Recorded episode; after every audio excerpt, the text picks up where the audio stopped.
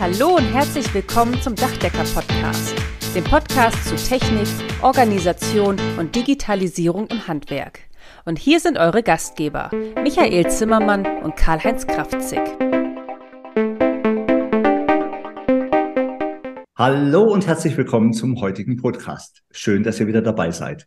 In unserem letzten politischen Podcast in diesem Jahr sprechen wir mit Jutta Niemann der Sprecherin für Energie- und Klimapolitik im Landtag von Baden-Württemberg von den Grünen. Liebe Frau Niemann, stellen Sie sich doch bitte mal kurz vor. Ja, das mache ich gerne. Hallo, mein Name ist Jutta Niemann, ich komme aus Schwäbisch Hall, bin Physikerin von der Ausbildung her und jetzt seit knapp sieben Jahren im Landtag, bin in die Politik gekommen über die Kommunalpolitik und ich habe drei Kinder, einen Mann und einen Kater. ja, hallo auch ein Herzlich willkommen von mir, von meiner Seite und Frau Niemann. Ja, wunderschön, dass Sie da sind. Herzlich willkommen in unserem Dachdecker-Podcast und vielen Dank für die Zeit, die Sie sich nehmen.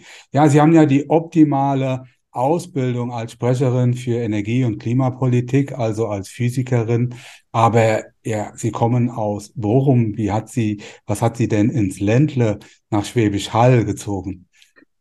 Ich, ich komme aus Bochum, ich bin da geboren, aber meine Eltern sind relativ viel umgezogen. Von daher äh, fühle ich mich eigentlich nach wie vor ein bisschen als Westfälin. In Münster bin ich weitgehend zur Schule gegangen und haben angefangen zu studieren, bin da nach Freiburg zum äh, Diplom gegangen, habe da meinen Mann kennengelernt und der hat familiär einfach hier dann ähm, Job gefunden und bin dann mit ihm nach Schwäbisch Hall gezogen. Sind wir als Familie dann hier angekommen. Das ist gut. Baden-Württemberg ist ja auch nicht das schlechteste Land zum Leben. Nein, ich jetzt einfach nein. mal. Schwäbisch Hall ist wunderschön. Als Physikerin sind Sie mir sehr sympathisch, weil ich bin von Hobby aus Funkamateur. Ja, ich habe mein, mein einer meiner ersten besten Freunde war Physiker. Der hat ja Supraleitfähigkeit getestet bei uns in Freiburg beim Fraunhofer Institut.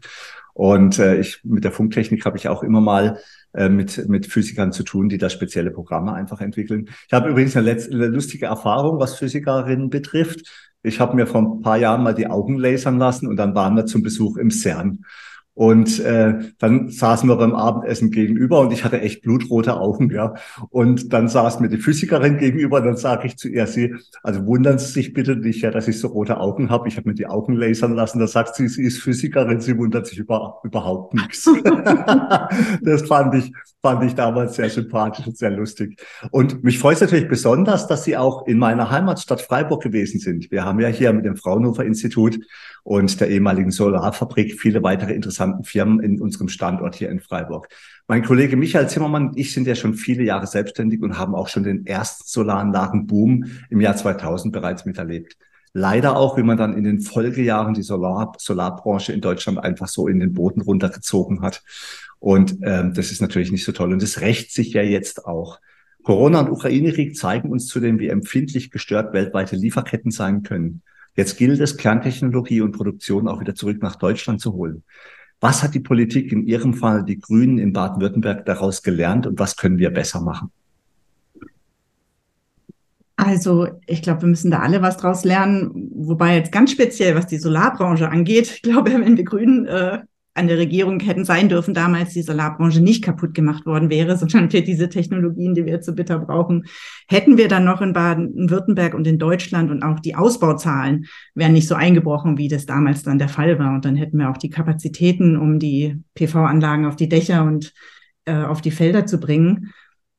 Aber insgesamt haben wir uns, glaube ich, schon alle auch zu sehr darauf verlassen, dass unsere Wirtschaftsordnung stabil bleibt und jetzt mit so einem Einbruch, wie Putin uns das jetzt beschert, habe ich auch nicht gerechnet, auch wenn wir uns natürlich auch vom Gas nie so abhängig machen wollten, wie das geschehen ist.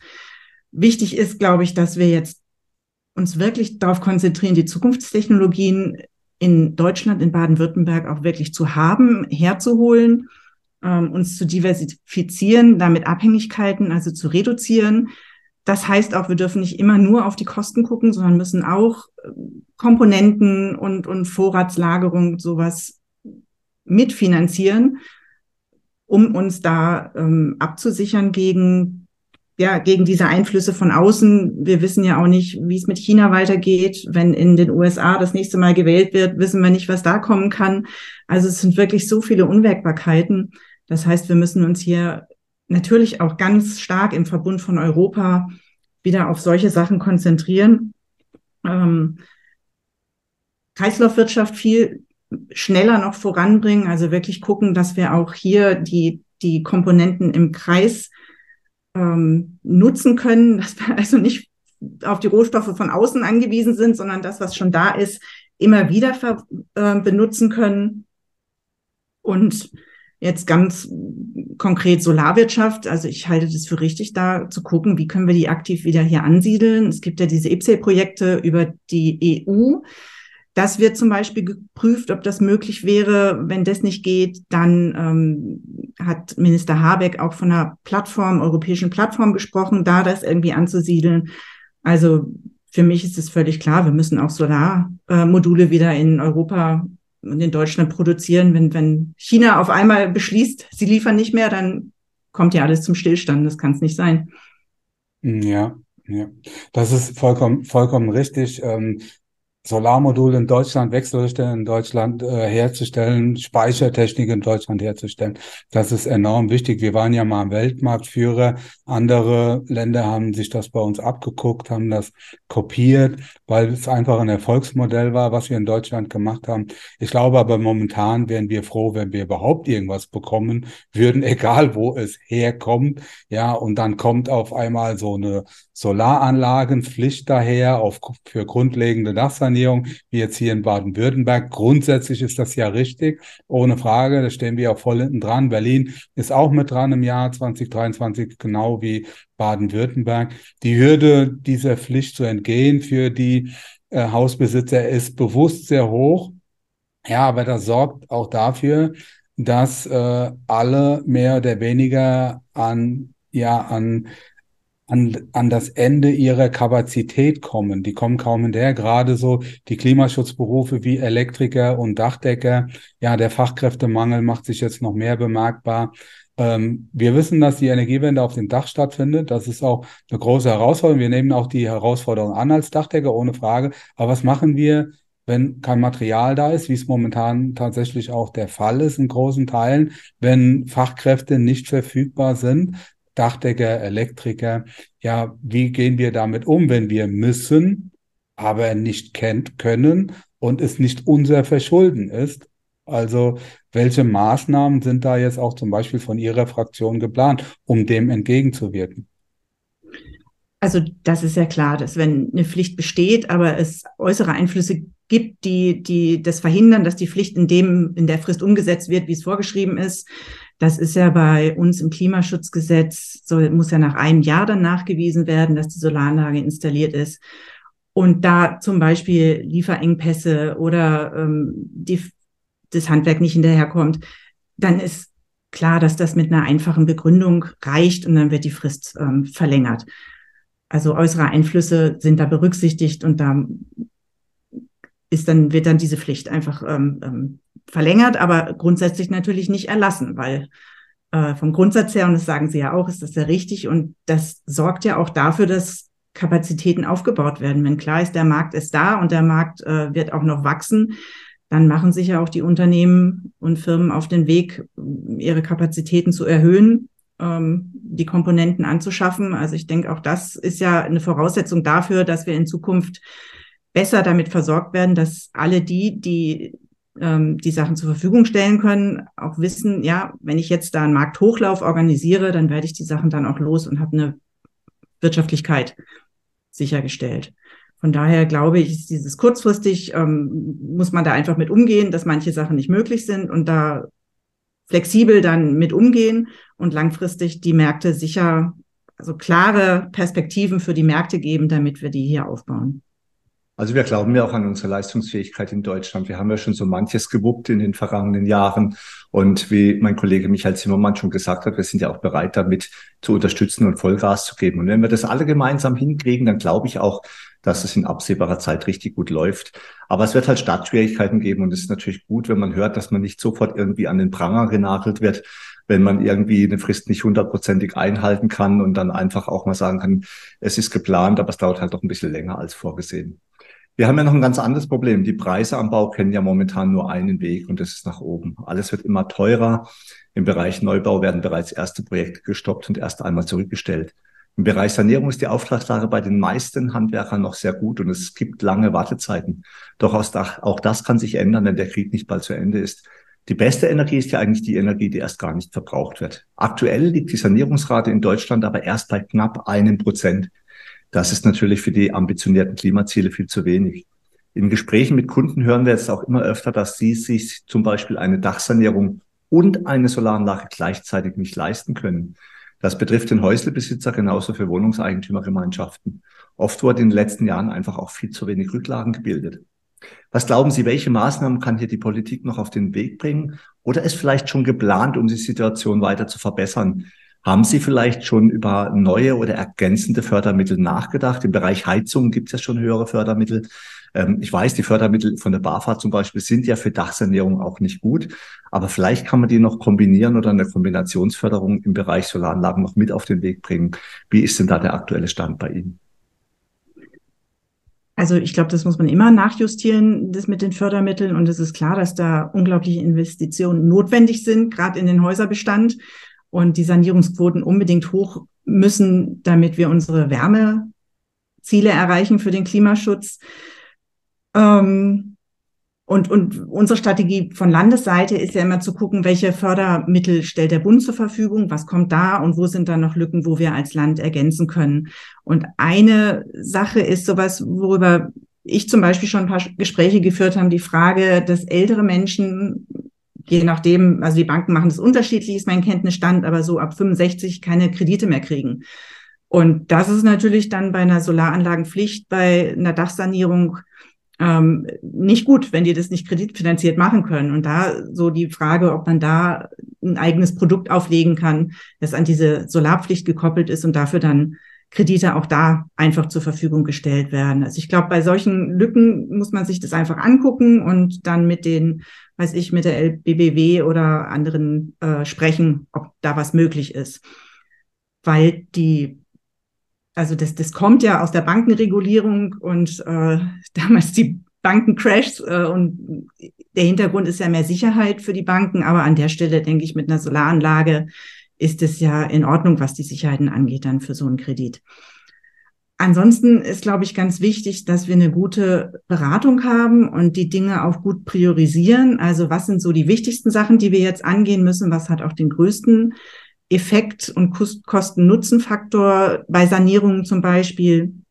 Da haben wir in Baden-Württemberg ja schon lange über das E-Wärme geht, zum Beispiel den Sanierungsfahrplan, der, glaube ich, sehr gut ist, damit Privatleute, die, die sanieren wollen, dann auch das in der richtigen Reihenfolge machen und daher auch Beratung kriegen, dann welche ähm, Fördersätze es gibt über die regionalen Energieagenturen zum Beispiel.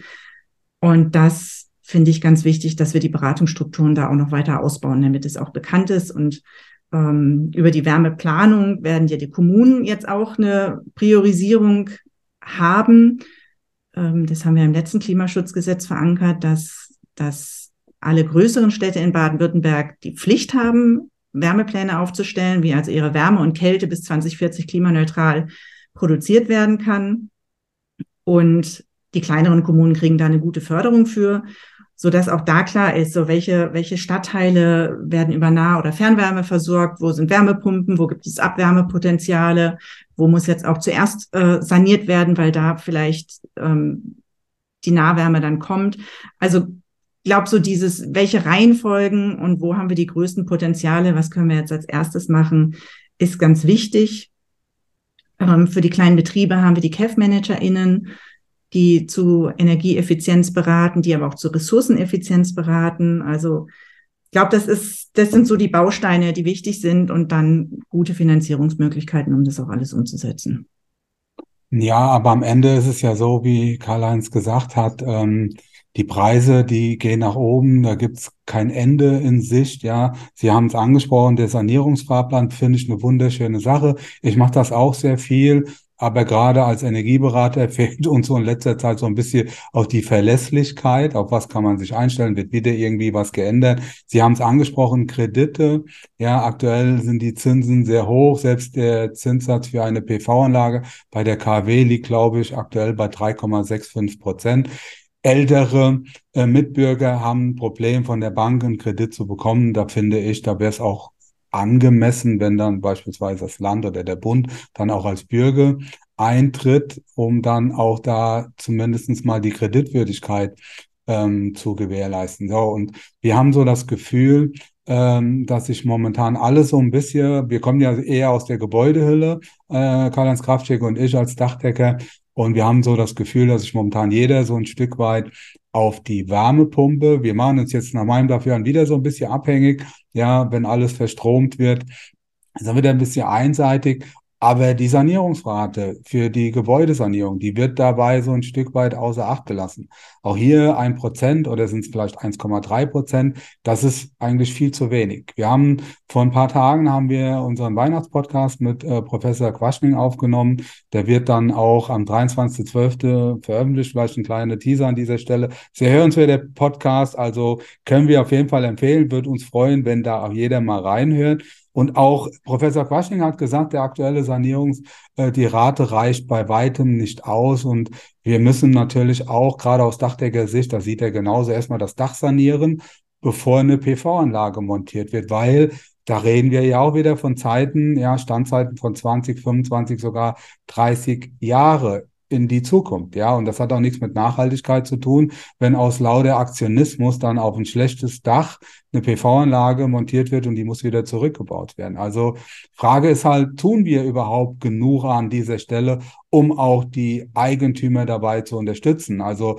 unsere jungen Mitbürger, Fridays for Future, die sind der Meinung, auch mit Recht, wie ich finde, es wird zu wenig getan und das haben sie auch auf der Klimakonferenz in Ägypten auch ganz klar auch nochmal kommuniziert und da haben sie recht. Wir sind die erste Generation, ja, wenn ich das so sagen darf, die komplett überblicken kann, wo wir momentan stehen, was da so passiert. Und wir sind die letzte gleichzeitig, die es verhindern kann. Und wir, ja, und wir haben auch eine Art Vorbildfunktion. Und das wir, was wir heute versäumen, das müssen dann die Jungen ausbaden. Insofern kann ich auch deren, sagen wir mal, Unmut da an dieser Stelle ganz gut verstehen. Und wir haben ja auch politische Ziele bis 2045 klimaneutral zu sein. Das ist alles, alles auch gut und schön. Aber wir sehen ja jetzt schon, dass wir überhaupt nicht hinterherkommen. Ja, wir kommen ja gar nicht hinterher. Wir haben irgendwie 30 Jahre gebraucht, um äh, äh, insgesamt ähm, 90 Millionen Tonnen CO2 zu reduzieren. Jetzt haben wir nochmal 25 Jahre Zeit für 120 Millionen äh, Tonnen CO2. Sind wir überhaupt in der Lage, das zu stemmen? Ja, sind wir als Deutsche überhaupt in dieser Stelle Vorbild? Können wir das Klima maßgeblich verändern, die Erderwärmung ein Stück weit reduzieren? Wie sehen Sie das? Also Viele haben Zweifel.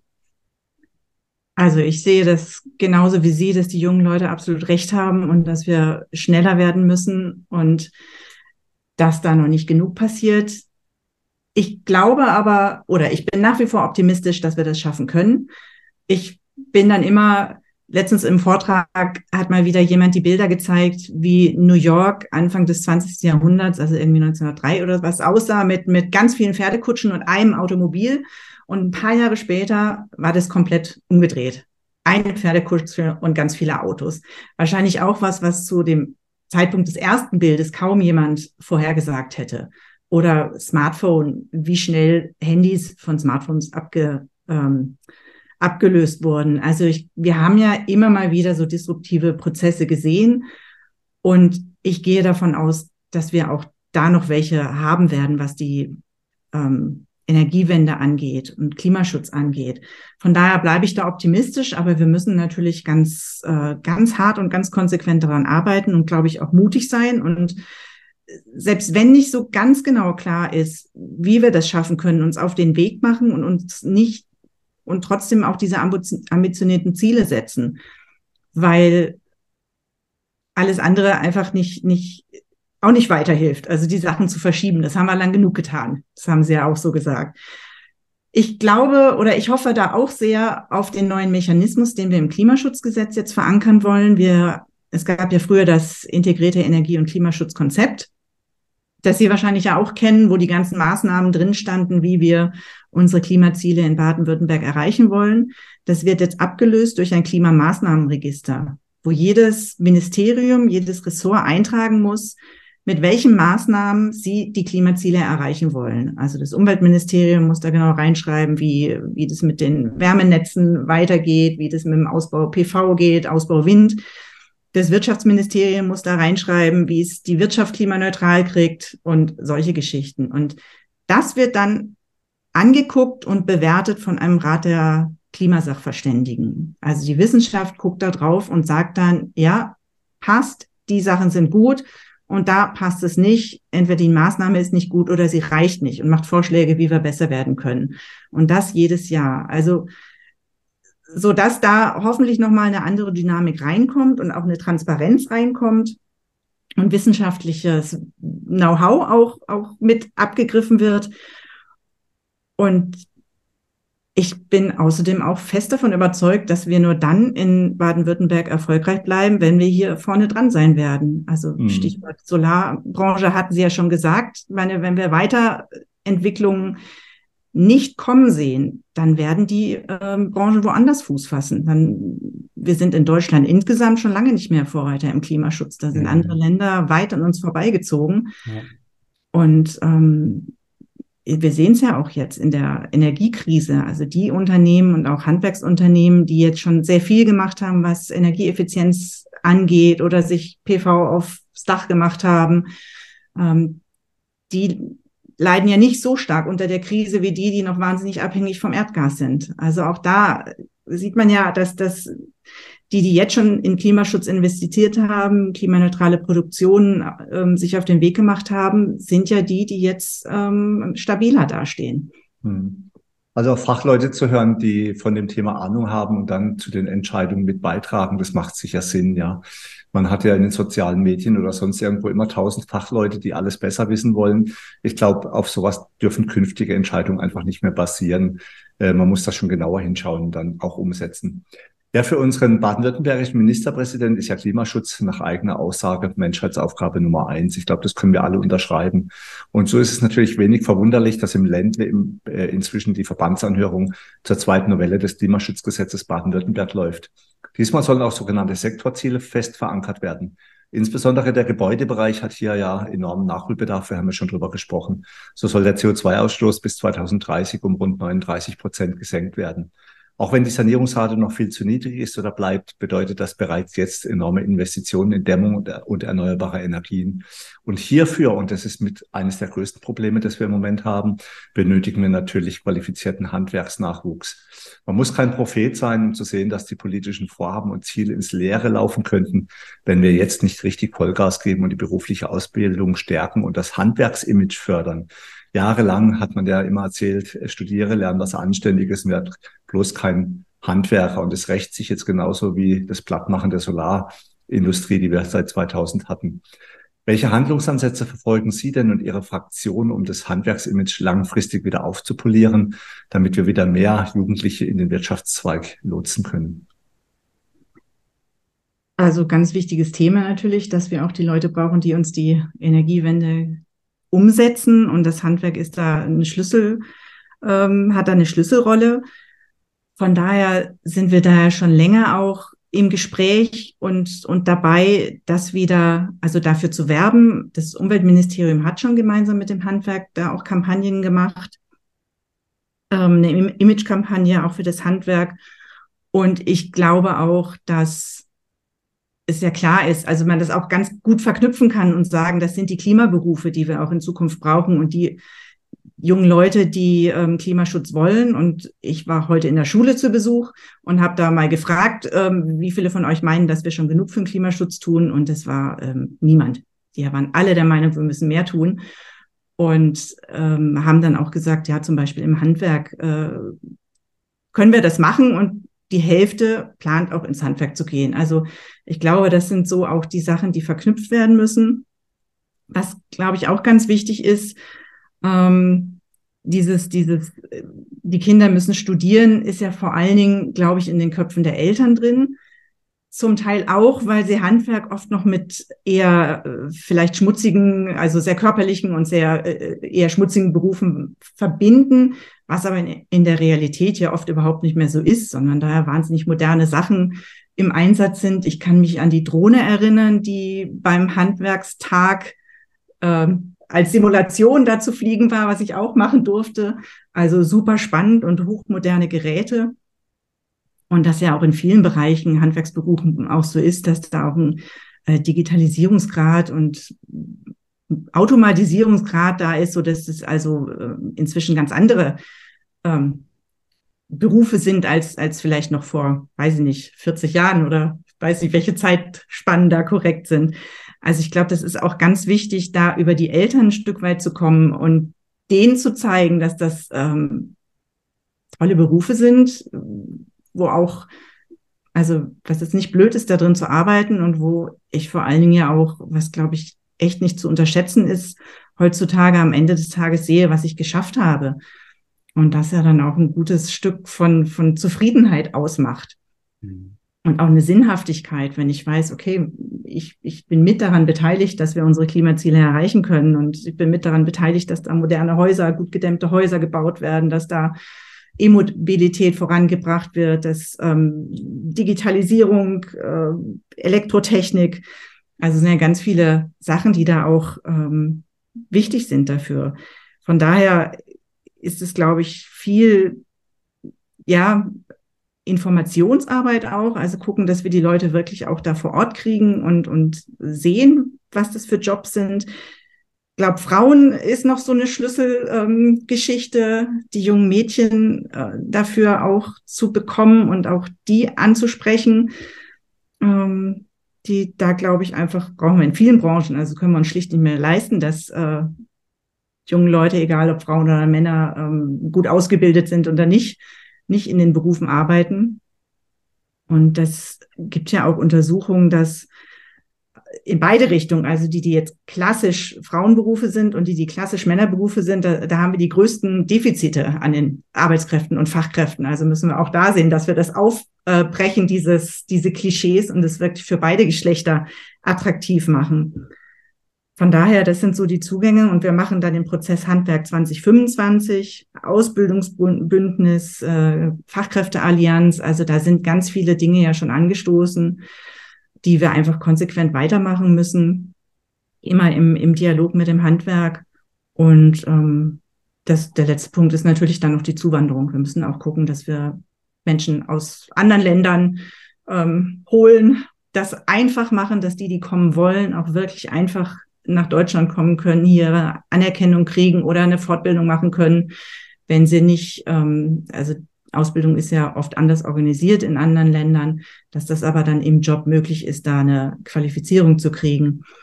Also das ist, glaube ich, auch ganz wichtig, das so zu gestalten, dass die, die Fachkräfte aus dem Ausland, die ja auch überall gesucht sind, auch sich gerne für Deutschland entscheiden.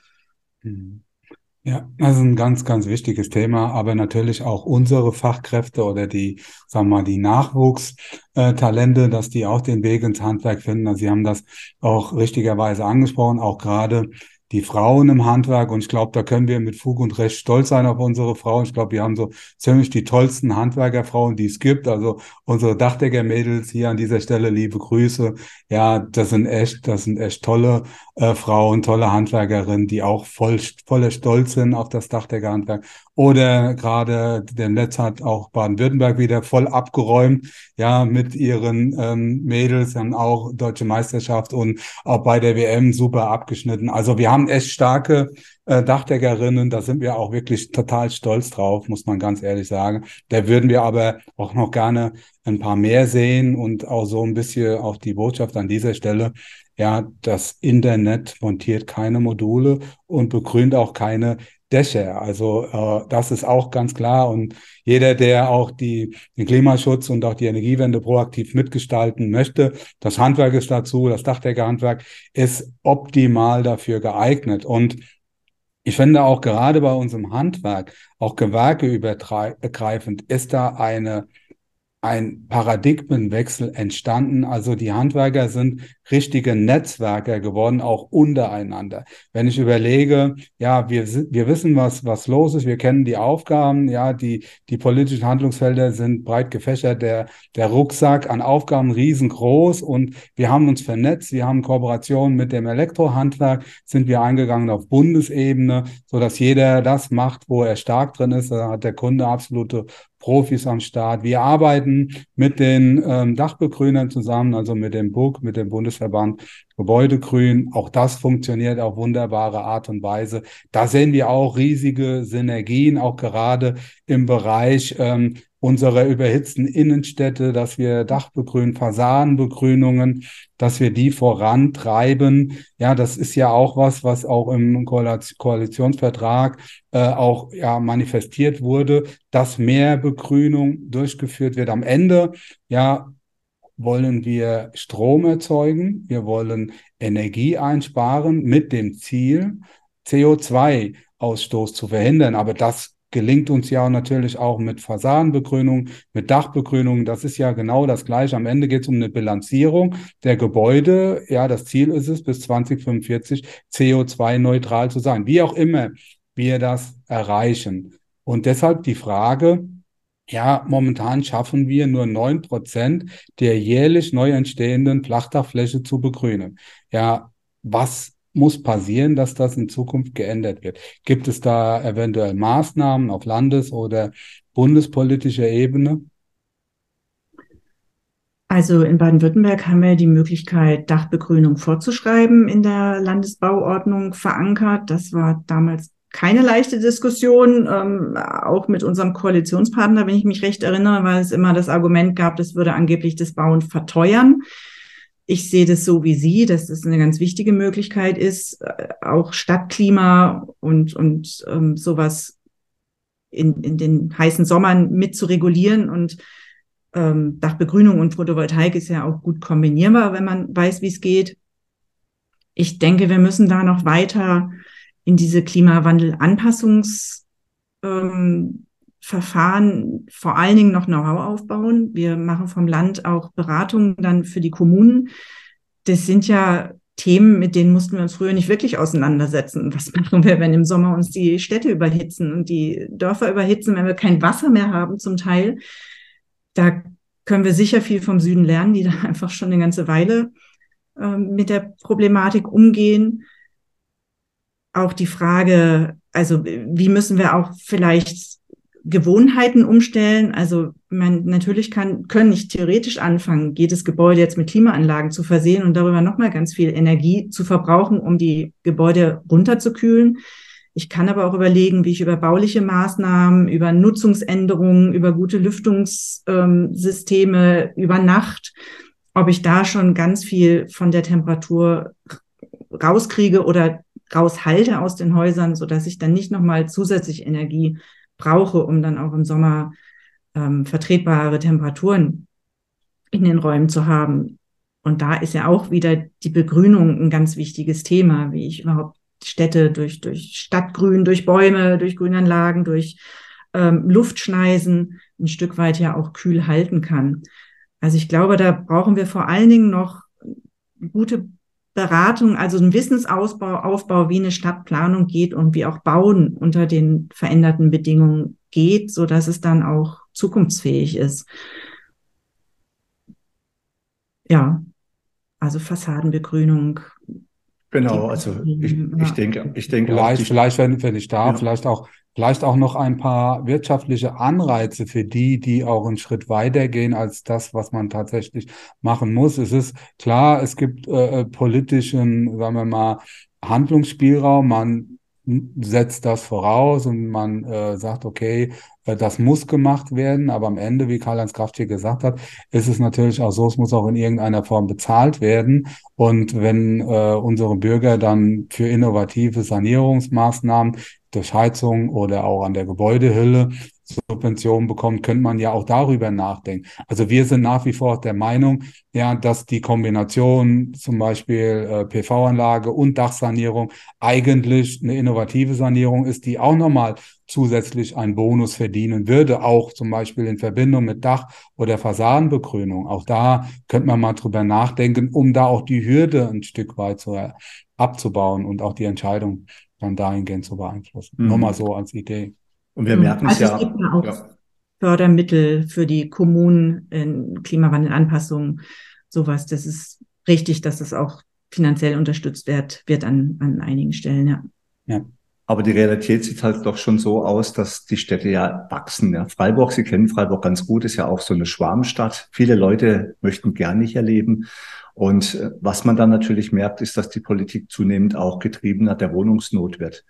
Und genügend Freiflächen, die geeignet sind, gibt es in den Städten auch immer weniger. Wir in Freiburg bauen jetzt einen komplett neuen Stadtteil in einem eigentlichen Hochwasserschutzgebiet und das macht das Bauen natürlich auch nicht billiger und es werden in der Regel auch immer sehr viele Bäume gefällt. Natürlich gibt es den Anspruch, die dann auch wieder irgendwo in gleicher Form zu ersetzen.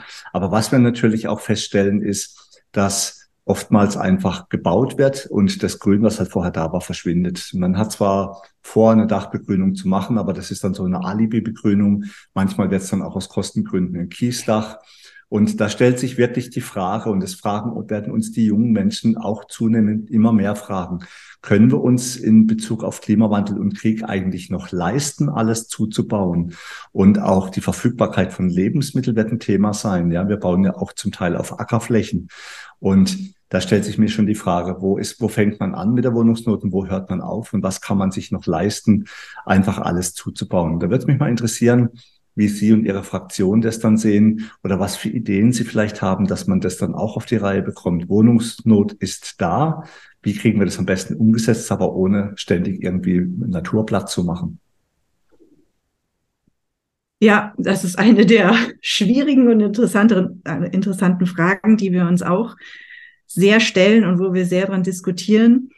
Also wo ich eindeutig bin und wo die Grünen eindeutig sind, ist natürlich, dass wir Grünen ähm, mitplanen müssen und dass es nicht sein kann, dass man quasi auf dem Reißbrett, wie es immer noch an vielen Stellen passiert, Stadtplanung machen und dann hinterher gleicht man irgendwie pro forma an anderer Stelle wieder aus, sondern es ist sinnvoll, von vornherein zu gucken, wo gibt's jetzt ähm, sensible Gebiete, wo man nicht rein kann, wo sind Biotope, also das äh, gut, die darf ich sowieso nicht, aber wo sind auch Bäume, die erhaltenswert sind? Ähm, und wie kann ich eine Planung machen, die möglichst so ist, dass ich den notwendigen Wohnraum ähm, bauen kann, aber nicht alles platt mache, was vorher ist. Und wenn man das von Anfang an sehr gut zusammendenkt und die Leute, die da Ahnung haben und Naturschutz und ähm, Bodenschutz und sowas sich auskennen, die vorher fragt, wo ist es denn wichtig, dass wir das erhalten? Und von vornherein die Planung dann da ähm, rauf drumherum macht und es mit integriert, dann sind am Ende meist genauso gute Sachen, genauso viel Wohnraum möglich, ohne wertvolle Natur und ähm, Grün Sachen zu zerstören. Also ich erlebe das hier in Schwäbisch Hall auch, dass wirklich es meist so ist, dass für den Bauträger, ich meine, man kann ja schon froh sein, wenn Bauträger bauen heutzutage, also es ist schon alles auch kompliziert im Detail, aber dass der wirklich erstmal alles platt macht und dann wird da das im Prinzip kostengünstigste draufgebaut. Und wenn man aber dann wirklich spricht und, und überlegt, dann sind oft Erhalt von Bäumen möglich, was insgesamt die Qualität eigentlich dann auch des, des ganzen Areals verbessert, weil solange da keine großen Bäume stehen, das ja oft dann auch nicht so lebenswert ist, wie wenn es wirklich dann durchgrünt ist. Von daher glaube ich, müssen wir da wirklich dann sehr früh in der Planung das alles mitbedenken und so kommen wir eigentlich ganz gut weiter. Grundsätzlich bin ich davon überzeugt, dass wir ein Instrument brauchen, um den Flächenfraß einzudämmen. In der Diskussion sind da zum Beispiel so Sachen wie Flächenkontingente, dass im Prinzip jeder Stadt, jeder Kommune ein Flächenkontingent zugeteilt wird, was dann den, den insgesamt dem entspricht, was wir politisch entscheiden, was noch zugebaut werden darf. Und da steht die Netto Null dann bis 2035. Und dann können Gemeinden diese Flächen tauschen. Also wenn jemand sagt, okay, ich ähm, kann an anderer Stelle Wohnraum schaffen oder ich kann irgendwas, eine Umnutzung machen oder wie auch immer, dann können diese Flächenkontingente veräußert werden an eine Kommune, die sagt, okay, ich kriege das nicht hin, ohne dass ich jetzt nochmal nach außen in die Fläche gehe. Ich glaube, ohne so harte Instrumente werden wir dann nicht wirklich zum Ziel kommen, den Flächenverbrauch zu stoppen. Und was die Wohnflächen angeht, glaube ich auch, dass es da schon auch sehr viel bessere Konzepte gibt, ähm, als dass jetzt zum Beispiel die Eltern immer in ihrem großen Haus wohnen bleiben, wenn die Kinder schon draußen sind und ähm, eigentlich auf viel zu großer Fläche wohnen, aber sich nicht wirklich vorstellen können, wohin sie umziehen können, wo sie sich genauso wohlfühlen oder es irgendwie dann nicht in der Nähe was gibt, so dass sie aus ihrem sozialen Umfeld raus müssten. Also da muss man eigentlich auch ähm, Konzepte schaffen, damit so ein Wohnraum dann entweder verkleinert wird, das gibt's ja auch schon, dass so modulare Bauweisen sind, dass ich, wenn ich, weiß ich, die drei Kinder noch zu Hause sind, ich mehr Zimmer zumieten kann oder nutzen kann. Und wenn die Kinder langsam das Haus verlassen, die Fläche für andere dann wieder zur Verfügung stelle, die also baulich tatsächlich abgetrennt werden. Oder das wirklich dann, ich meine, wir haben früher einfach auch viel zu viel Einfamilienhäuschen. Ähm, ich komme jetzt ja eher aus ländlichen Regionen inzwischen. Ist in Freiburg natürlich eine andere Lage, aber bei uns viel zu sehr diese Einfamilienhäuschen, wo, wo immer eine, eine Altersgruppe ist und die Durchmischung nicht da ist. Und das muss einfach viel gemischter Quartiere sein, wo alles möglich ist und alle Lebensabschnitte ähm, gut aufgehoben sind. Und dann sparen wir auch insgesamt Wohnfläche. Dann müssen die Menschen nicht auf immer mehr Wohnfläche wohnen, sondern sind genauso zufrieden auf weniger Wohnfläche und die andere, anderen Quadratmeter werden dann für andere frei. Ja, ja, es muss also generell so eine Art Bewusstseinswandel der muss jetzt, äh, ja, der muss jetzt kommen. Das dauert noch viel zu lang. Also was mir halt auch so ein bisschen auffällt, ist immer, ja, da werden Dinge gefordert und äh, da muss man das umsetzen und dann wird erstmal überlegt, können wir das überhaupt umsetzen? Sind die Ressourcen da und so weiter? Und ich glaube auch, ja, das ist auch jetzt kein Vorwurf, ja, sondern das ist generell das, was man momentan so auch erlebt. Ähm, dass es aber auch eine Aufgabe ist von Politik, so ein Stück weit auch für das Bewusstsein zu sorgen und auch die Mittel und die Lösungen herbeizuführen, dass Ökonomie und Ökologie nicht im Widerspruch stehen. Also, dass Nachhaltigkeit und Wirtschaftlichkeit, dass das quasi parallel läuft. Das ist, glaube ich, das, was, äh, was wichtig ist. Also wir brauchen hier keinen Verzicht oder irgendwelchen Druck oder so, sondern das muss ein Teil ja der Realität, der Wirklichkeit sein und das muss dann auch ja von vom Herzen mehr oder weniger kommen, weil jeder auch sieht, okay, es macht doch durchaus Sinn und es macht auch wirtschaftlich Sinn und es ist auch irgendwie bezahlbar. Ich glaube, das sind so Themen, mit denen wir uns auch in Zukunft beschäftigen müssen, weil nur über, über Pflicht werden wir diese Probleme auf Dauer nicht lösen können. Ja, Sie sind ja neben dem Ausschuss, ähm, also dass Sie da Mitglied sind im Ausschuss für Umwelt, Klima und Energie, auch Mitglied im Ausschuss für Wirtschaft, Arbeit und Tourismus. Ja, Karl-Heinz berichtet mir immer wieder davon, wie schwierig auch die Verkehrssituation in Freiburg ist. Also ist jetzt eine größere Stadt zugegebenermaßen. Ja, ist viel Durchgangsverkehr. Ja, dann gibt's da wohl eine B31 nach Osten. Da gibt's zugeparkte Stadtteile. Das Durchkommen ist mehr oder weniger fast unmöglich, auch für die Handwerker, aber auch für ja, Feuerwehr, Rettungsdienste und so weiter. Dann werden mehrspurige Straßen zurückgebaut. Es gibt Umbauten zu Fahrradstraßen, Geschwindigkeitsbeschränkungen, ja, keine Parkmöglichkeiten, zumindest jetzt für uns Handwerker, also für die Freiburger Handwerker in den Innenstädten. Also man merkt, dass der, dass der Autoverkehr ausgebremst werden soll. Der wird also aus der Stadt verbannt. Das ist auch insofern, ja, ist das auch nachvollziehbar im Sinne des Klimawandels. Aber man kann jetzt auch aus Handwerkersicht, ja, wenn wir im Profibereich unterwegs sind, nicht immer auf Verkehrsmittel umsteigen. Also wir können auch schlecht mit dem Fahrrad dann irgendwie auf die Baustelle fahren, die Ziegel und alles andere mitnehmen. Auch die Lastenräder sind tatsächlich keine richtige Alternative. Also ja, deshalb haben noch viele Handwerker, egal jetzt ob Dachdecker oder andere Gewerke, ja auch keine Lust, weil sie sehr anstrengend ist und auch sehr teuer und auch unmotiviert ähm, dann in der Stadt irgendwie zu arbeiten. Der Einzelhandel leidet darunter. Also wie gelingt es auch hier, die Verkehrswende äh, zu gestalten? Was kann man da tun, ja auch politisch, ja, um die negativen Auswirkungen für Einzelhandel und für Handwerk so gering wie möglich zu handeln? Also ich glaube, dass die HandwerkerInnen noch Autos brauchen, um auf ihre Baustellen zu kommen und, und ihren Job zu machen. Ich glaube, das ist unstrittig. Die, das wäre mir jetzt neu, dass das auch in der Diskussion ist, dass ähm, sie auf Fahrräder umsteigen sollen oder auf den Bus. Von daher sprechen wir eigentlich immer nur von autoarmen Städten.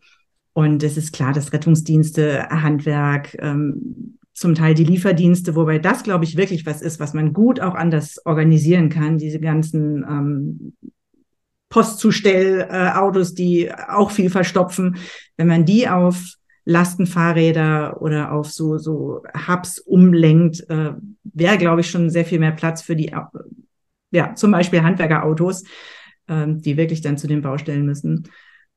Also ich glaube, dass, dass äh, wir reden von autoarmen Städten und es geht vor allen Dingen ja darauf, den Individualverkehr da andere Möglichkeiten anzubieten, dass auch da, ich stimme Ihnen total zu, ist, wir brauchen schon auch Ordnungsrecht, aber wir wollen vor allen Dingen ja, dass die Leute gern umsteigen und ähm, auch den Vorteil sehen, indem sie das Fahrrad nutzen können, ÖPNV nutzen können ähm, und das für sie gesund ist, bequem ist und äh, komfortabel ist und zum Teil ja auch in so Städten wie Freiburg zum Teil ja auch schneller ist. Also äh, selbst in Schwäbisch Hall bin ich mit dem Fahrrad schneller oft als die Leute, die mit dem Auto von A nach B fahren.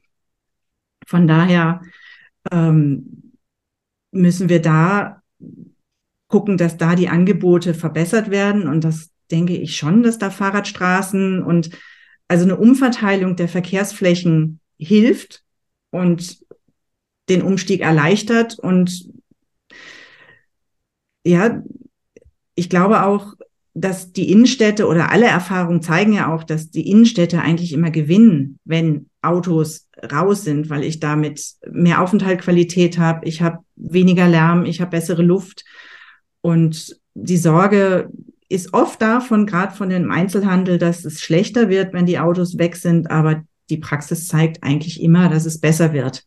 Und wenn ich gute Konzepte habe, wie die Menschen trotzdem dahin, also sich gerne dort aufhalten, dann kaufen sie auch gerne ein.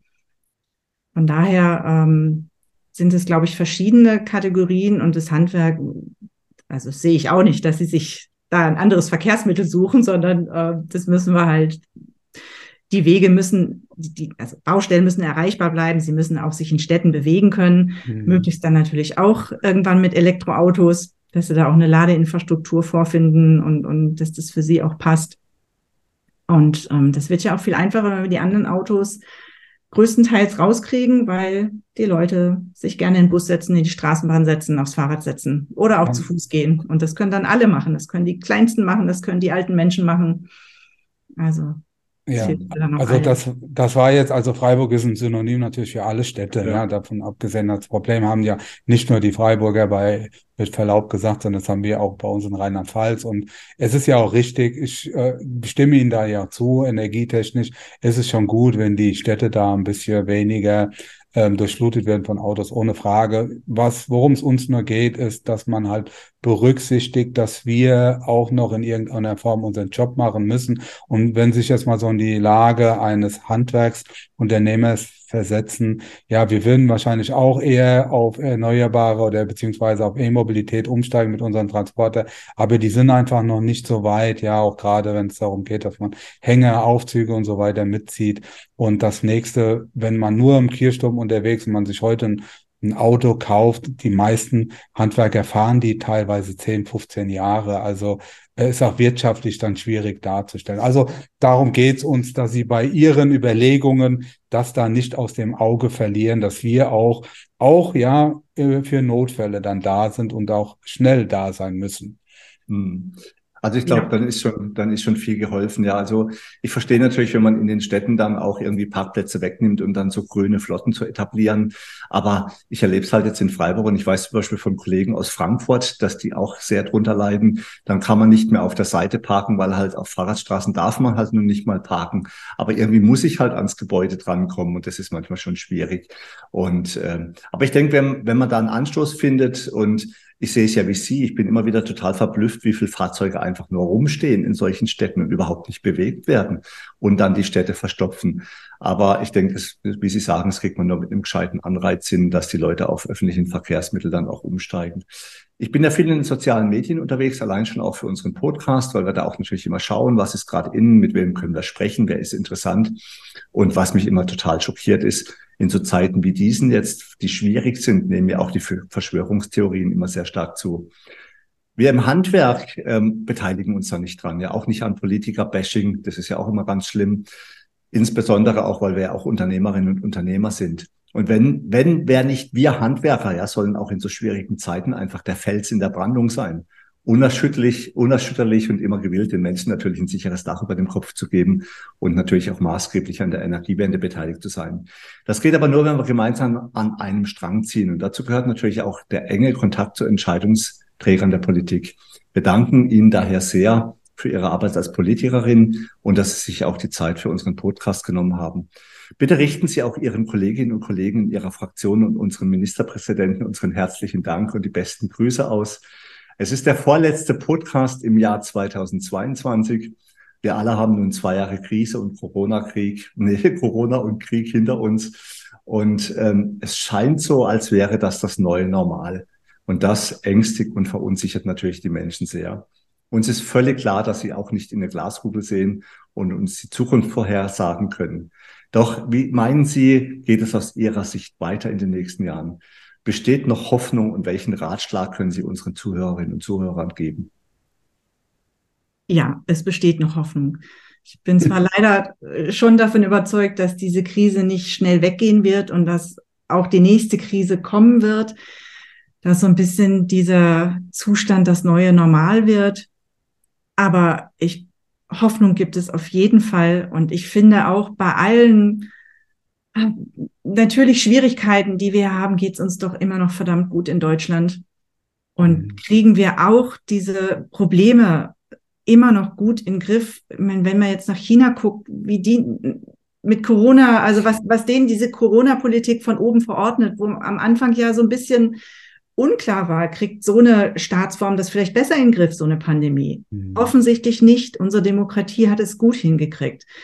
Also ich finde, das muss man immer wieder sehen, dass wir bei allen Problemen, es geht uns noch gut und wir kriegen die Probleme in den Griff und auch unsere Wirtschaft steht nach wie vor stabil da und ähm, deshalb habe ich unbedingt Hoffnung und habe es ja schon erzählt, dass ich heute in der Schule war. Also auch die jungen Leute machen mir Hoffnung, für was sie sich einsetzen und ähm, ja und das, was mir wirklich Sorge macht, ist die Frage der Demokratie also diese in Schwäbisch Hall waren letztens 1600 QuerdenkerInnen unterwegs, deren Ziel, ich, es stand neben mir Menschen aus dem Ausland und haben mich gefragt, was wollen diese Menschen? Sie verstehen das nicht. Die haben die Schilder gelesen und haben gesagt, wir verstehen nicht, was die wollen. Und ich konnte denen eigentlich nur sagen, ich glaube, die wollen unsere Demokratie zerstören. Ja. Das ist deren Ziel und es wird gesteuert von ähm, verschiedenen Mächten und das ist, glaube ich, das, was, was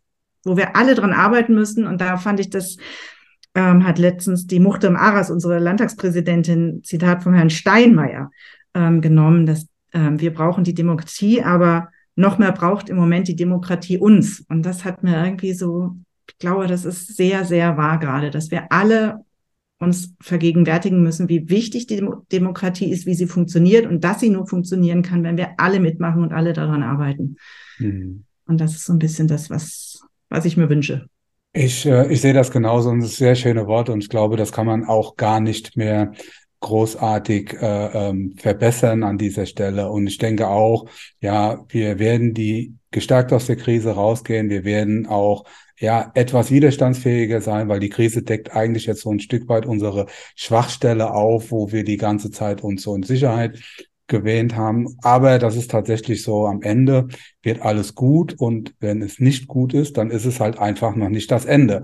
Also, liebe Frau Niemann, herzlichen Dank für Ihre Zeit. Sehr schön, wunderbar, dass Sie heute unser Gast gewesen sind. Wir wünschen Ihnen, Ihren Kollegen, ja, alles Gute, besonders für die anstehenden Feiertage, ein frohes neues Jahr und vor allen Dingen viel Gesundheit. Liebe Zuhörer, liebe Zuhörer, auch an euch, vielen Dank, dass ihr heute wieder dabei gewesen seid.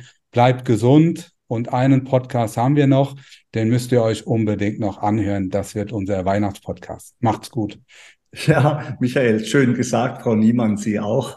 Und den Wünschen und den Dank schließe ich mich nur an. Schön, dass Sie dabei gewesen sind. Ich hoffe auf viele weitere Kontakte. Es macht wirklich Spaß, mit Politikerinnen und Politikern zu sprechen. Ich kann das nur nach draußen weitergeben. Ja, es sind nicht alles nur furchtbare Menschen. Nein, im Gegenteil. Es sind Menschen, die sich eigentlich für Deutschland einsetzen. Ganz herzlichen Dank, Frau Niemann. Ich danke Ihnen. und jederzeit gerne. Damit sind wir nun am Ende vom heutigen Podcast. Wir wünschen euch viel Freude bei der Arbeit und dass auch in Zukunft alles optimal bedacht ist. Wenn euch der Podcast gefallen hat, freuen wir uns, wenn ihr ihn euren Freunden und Kollegen weiterempfehlt und auch in den sozialen Medien liked und teilt. Bis zum nächsten Mal, wir freuen uns auf euch. Euer Michael Zimmermann und Karl-Heinz Kraftzig.